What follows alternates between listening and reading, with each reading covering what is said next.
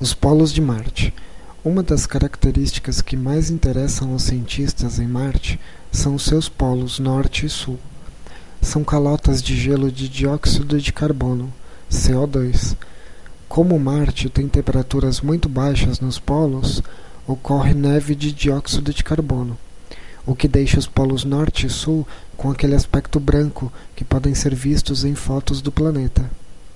Mas não são as calotas polares de Marte em si que realmente interessam aos cientistas, mas sim o que há debaixo delas, que muitos deles acreditam ser um grande oceano congelado.